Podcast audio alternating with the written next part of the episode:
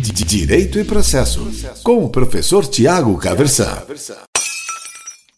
Hoje eu quero conversar com você sobre os tais precedentes vinculantes ou de observância obrigatória. O que, que isso significa? Em qual contexto que isso se insere e também, em geral, como que é que a gente vai aplicar, tá bom? Então, quando a gente pensa nessa temática, a gente está, em geral, fazendo referência ao artigo 927 do Código de Processo Civil, que diz o seguinte: olha, os juízes e os tribunais observarão.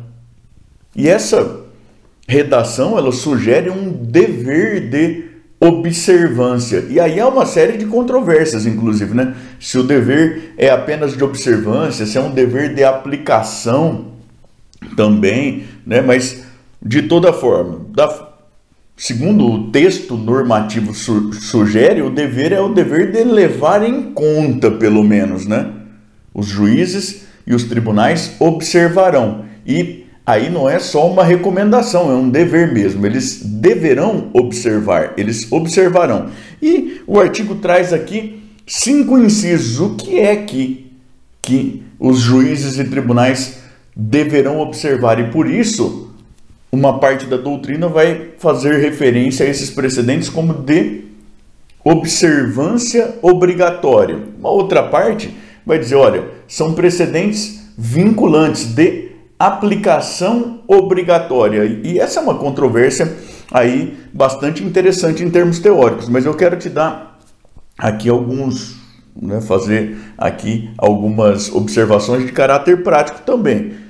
Professor, sei da controvérsia, afinal de contas, quais são esses precedentes? São aqueles dos incisos do artigo 927. Vamos ver aqui, olha, as decisões do Supremo Tribunal Federal em controle concentrado de constitucionalidade. Então, aquilo que o Supremo Tribunal Federal decide de mérito em ação direta de inconstitucionalidade, em ação direta de inconstitucionalidade por omissão, em ação declaratória de constitucionalidade, em arguição de descumprimento de preceito fundamental. Isso é precedente aí, segundo a quem, a quem critique, inclusive, a utilização do termo precedente, mas nós vamos partir dessa utilização aqui. Isso configura precedente, segundo o inciso 1 do artigo 927. O inciso 2, os enunciados de súmula vinculante. Então, a Constituição Federal prevê a possibilidade de o Supremo Tribunal Federal editar enunciados de súmula vinculante. Esses, esses enunciados, além da previsão dessa vinculatividade no texto constitucional, eles são pensados aqui entre esses precedentes de observância obrigatória no artigo 927, inciso 2. Inciso 3. Os acórdãos em incidente de assunção de competência, o famoso IAC, ou incidente de resolução de demandas repetitivas, o IRDR, e também em julgamento de recursos extraordinário e especial repetitivos. Vejam, tanto o IAC quanto o IRDR, quanto o julgamento de recurso especial e recurso extraordinário repetitivo são procedimentos que mais para frente aí no código serão disciplinados no próprio Código de Processo Civil, tá certo? Os entendimentos firmados segundo esses procedimentos constituem também precedentes de observância obrigatória ou vinculantes, como você queira, aí, segundo o inciso terceiro do artigo 927. O inciso quarto, os enunciados das súmulas do Supremo Tribunal Federal em matéria constitucional, ou seja, súmulas do STF, ainda que não tenham aquele caráter vinculante, segundo o procedimento lá da Constituição Federal, e também as súmulas do Superior Tribunal de Justiça, o STJ, em matéria infraconstitucional, naquilo que é competência do Superior Tribunal de Justiça, tá certo? E o inciso quinto, a orientação do plenário ou do órgão especial aos quais estiverem vinculados. Então, a orientação do pleno dos tribunais de apelação, os tribunais de justiça, os tribunais regionais federais, ou então do órgão especial, aquele órgão com competência para deliberação sobre incidente de arguição de inconstitucionalidade, por exemplo, e tudo mais. Então, o pleno ou o órgão especial, essas orientações têm observância obrigatória no contexto do próprio tribunal e, ao, e também em relação aos órgãos jurisdicionais a eles vinculados, ou seja, no próprio tribunal e também na primeira instância. É essa a lista do artigo 927.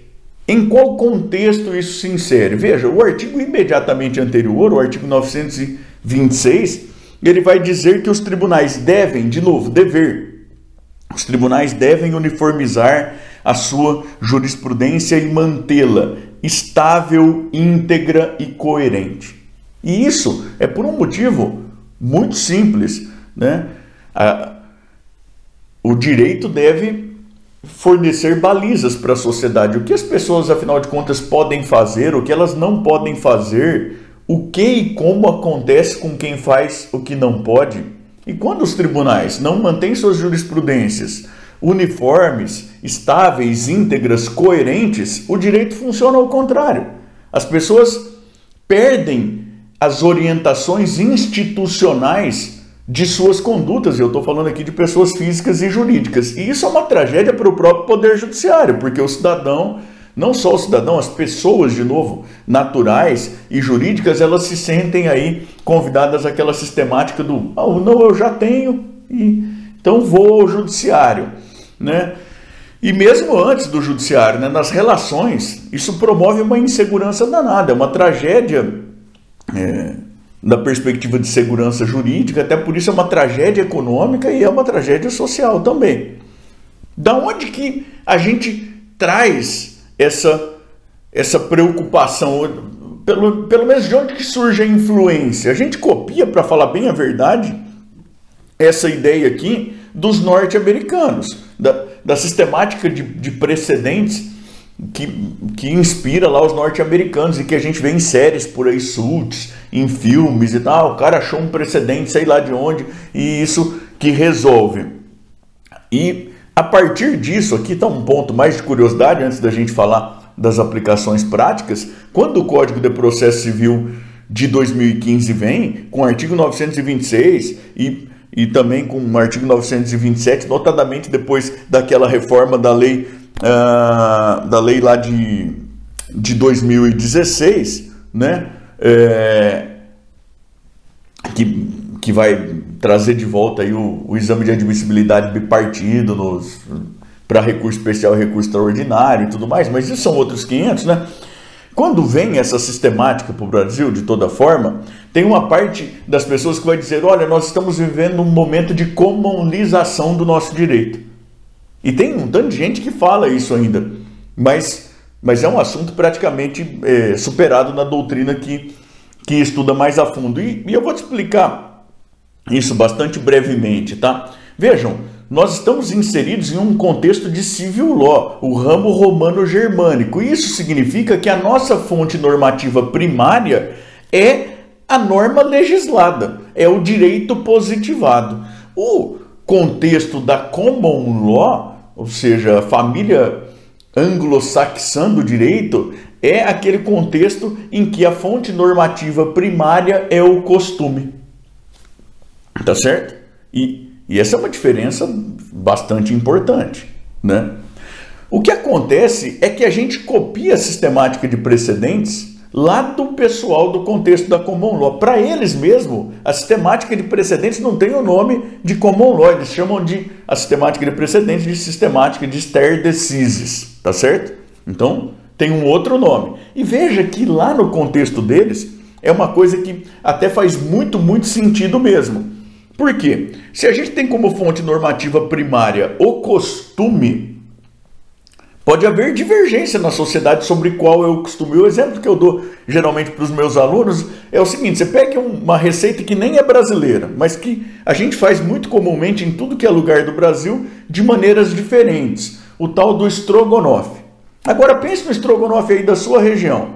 Se você for pensar qual que é o jeito tradicional de fazer estrogonofe aí na sua região, você conversar com 10 pessoas diferentes muito provavelmente você vai ter pelo menos umas cinco receitas bem diferentes entre si. E qual que é o jeito tradicional, afinal de contas? Professor, mas isso não tem nada a ver com direito. Bom, imaginem que restaurantes que façam a receita de uma determinada forma queiram um selo de receita tradicional para aquela região. Qual que é a receita tradicional? Afinal de contas, o que, que entra, o que, que não pode entrar, o que, que não pode faltar, o que, que não pode entrar? Pode haver uma controvérsia sobre qual que é o costume consolidado ao longo do tempo. A ideia lá na sistemática da common law é a seguinte, olha, depois que o judiciário delibera sobre qual é o costume que vale, a gente deve levar essa decisão do judiciário em conta. Toda a sociedade deve levar em conta, porque o costume que vale é aquele que foi institucionalmente reconhecido pelo próprio Poder Judiciário.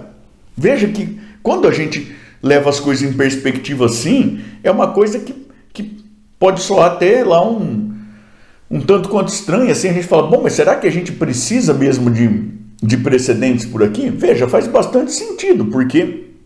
É, o texto normativo não é exatamente a norma, pode haver controvérsia sobre a interpretação. A gente falou do caput do artigo 927, por exemplo. O dever aqui é um dever de mera, observa, de mera observância, de simplesmente levar em conta, ou é um dever de aplicação? Pode haver uma controvérsia legítima aqui. E aí, o, o ideal é que a gente institucionalmente vá conseguindo estabelecer balizas, tá certo? Agora vejam, a gente faz a nossa sistemática de precedentes aqui no mais puro espírito civil law. Se você for procurar lá na, no que a gente tem de direito legislado nos Estados Unidos, até onde eu sei pelo menos, não existe algo semelhante a isso. Né? É uma lista do que, são precedentes, na, na realidade, é a experiência a posteriori que vai, que vai determinar o que, que é um precedente de observância obrigatória lá na, na cultura jurisdicional deles. Né? Não tem uma previsão menos ainda então de, de procedimentos específicos que levem à construção daquilo que será reconhecido como precedente, nada disso. De novo, a gente ao trazer isso para o nosso sistema, a gente faz no mais puro espírito civil law, a gente legisla aí sobre a matéria, sobre os procedimentos dentro da medida do possível e tudo mais. Há inclusive uma controvérsia sobre a própria constitucionalidade disso, mas isso também são outros 500. Professor, o senhor falou que além de explicar o que, que o código colocou aqui como precedente, além do contexto, o senhor ia falar um pouco da aplicação prática também. Então, tá ótimo. Vou te dar alguns exemplos e de como a gente vai ter daí precedentes de observância obrigatória qualificados pelo próprio Código de Processo Civil ainda. Se você for lá, for lá ao artigo 332, por exemplo, antes, se você for ao artigo 311, você vai encontrar precedentes vinculantes como aí fundamento para concessão de tutela da evidência. São todos da lista do 927? Não, são aqueles especificados no próprio artigo 311. A mesma coisa se você pensar, por exemplo, no artigo 332 e no julgamento liminar da improcedência. Né? O artigo 332 faz a previsão da possibilidade de julgamento liminar de improcedência no mérito com base em precedentes de observância obrigatória qualificados no próprio artigo 332 andando aí um tanto para frente no código, você vai encontrar lá é, entre os artigos, é, lá pelo artigo 496, por aí talvez, quando se fala de remessa necessária, de reexame necessário, você vai encontrar precedentes vinculantes qualificados lá no próprio dispositivo que dispensam aí a remessa necessária. Você vai encontrar pelos artigos 520, 521 por aí, precedentes vinculantes como fundamento para dispensa de calção em cumprimento provisório de sentença. Precedentes esses que são qualificados lá no próprio dispositivo legal. Você vai encontrar precedente vinculante como aí fundamento para negativa monocrática de provimento no mérito a recurso ou então para que se dê monocraticamente provimento a recurso, está lá no artigo 932, incisos 3 e 4. Esses, esses precedentes estão qualificados lá no próprio dispositivo. Você vai encontrar isso quando se fala em. É, na ação de reclamação, por exemplo, você vai encontrar isso lá no artigo 1030, quando se fala de negativa de segmento a recurso especial, a recurso extraordinário. Você vai encontrar esses precedentes qualificados lá no próprio dispositivo legal. Lembrando que você deve observar ainda lá os parágrafos 1 e 2 do artigo 1030, ou seja, quando a negativa de segmento forem aqueles precedentes ali qualificados, o recurso cabível contra a decisão muda. Ele não é o, o recurso que cabe em geral contra essa decisão, que é o agravo em recurso especial ou agravo em recurso extraordinário, regulado lá pelo artigo 1042, é sim o agravo regulado pelo artigo 1021, um agravo interno que é julgado no próprio tribunal de origem, tá certo? Então, ao longo do código você vai ter aí uma série de aplicabilidades aos precedentes, eh, algumas vezes de maneira mais genérica. Isso, por exemplo, lá no artigo 489, parágrafo 1, inciso 6, artigo 489, parágrafo 1, trata do dever de fundamentação das decisões judiciais. No inciso 6, ele vai falar sobre aí precedentes de, de uma maneira aí mais genérica. Mas eu te dei alguns exemplos aí. Eh, de situações em que o código vai falar da aplicação de precedentes né, da observância aí, é, pelo menos a precedentes, de maneira mais qualificada para dar ensejo a uma série de situações procedimentais específicas aí, tá bom? Direito e processo, com o professor Tiago Caversan.